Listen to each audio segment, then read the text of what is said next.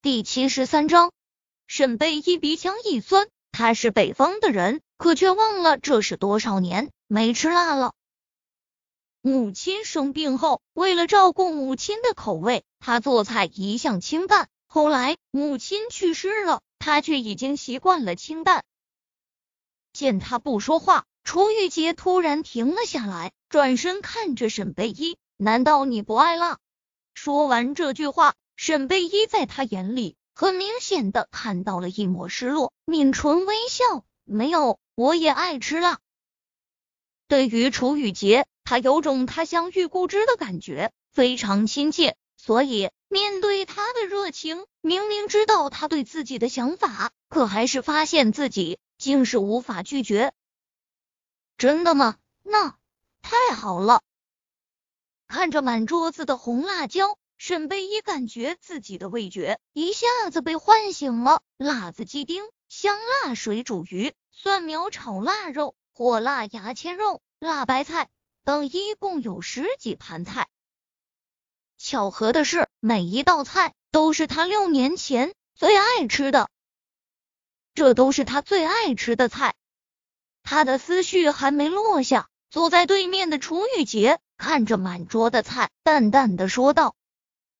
沈贝依伸向水煮鱼的筷子，就停滞在半空中。记忆中，他和楚雨洁一起就吃过几次饭，都是因为学校组织什么活动，错过了饭点，两人去校门口的小店吃的。每次他都说自己不挑食，让他点菜。那时候他性格大大咧咧，倒从来没把这些小细节放在心上。如今想来，这男人真是对他有心了。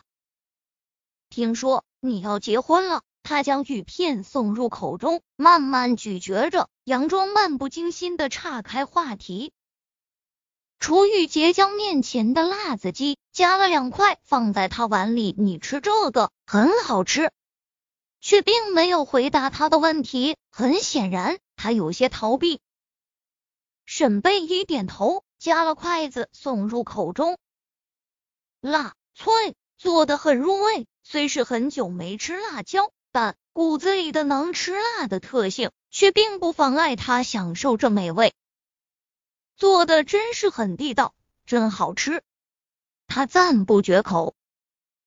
现在的女孩子为了皮肤好，很少人愿意这么吃辣了。那是南方的女孩子娇气，咱们北方的人怎么吃都没事。沈贝依发誓，他只是顺着他的话题往下接，并没有想太多。楚玉洁很明显愣了下，喝了口放在旁边的茶，盯着他缓缓的说道：“我看沈小姐的资料显示，你出身于 W，是怎么会成了北方呢？”这会啊，他又叫她沈小姐。对于他随意的称呼，沈贝依已经懒得纠正了。却在他话落后，愣是给呛住了。嗨嗨，楚雨洁连忙站起身，贴心的给他的倒了杯水，走到他面前，边帮他拍着背，边小声道：“你激动什么？我就随口问问。”视线落在他耳唇上那颗淡淡的痣上时，轻皱了皱眉头。他记得叶琳耳唇这也有颗。这样的小黑痣，那位置长，得正好是一般戴耳钉的地方。他还记得第一次发现时，他问他是不是去打过耳洞，他说没有，是痣。好了，你不用拍了，我已经不咳了。感觉楚雨洁此时在打量他，他有些不自在的挥了挥手。沈小姐还没说，你为什么成了北方人？我和你一样，也在北方待过。他含糊其辞的应道，额头上也不知道是辣的吃了，还是心虚，已有细小的汗珠冒了出来。此时刻，凝视少晨，刚刚通过别的渠道给你打听了下，那沈小姐去约会了。柳絮一本正经的汇报着，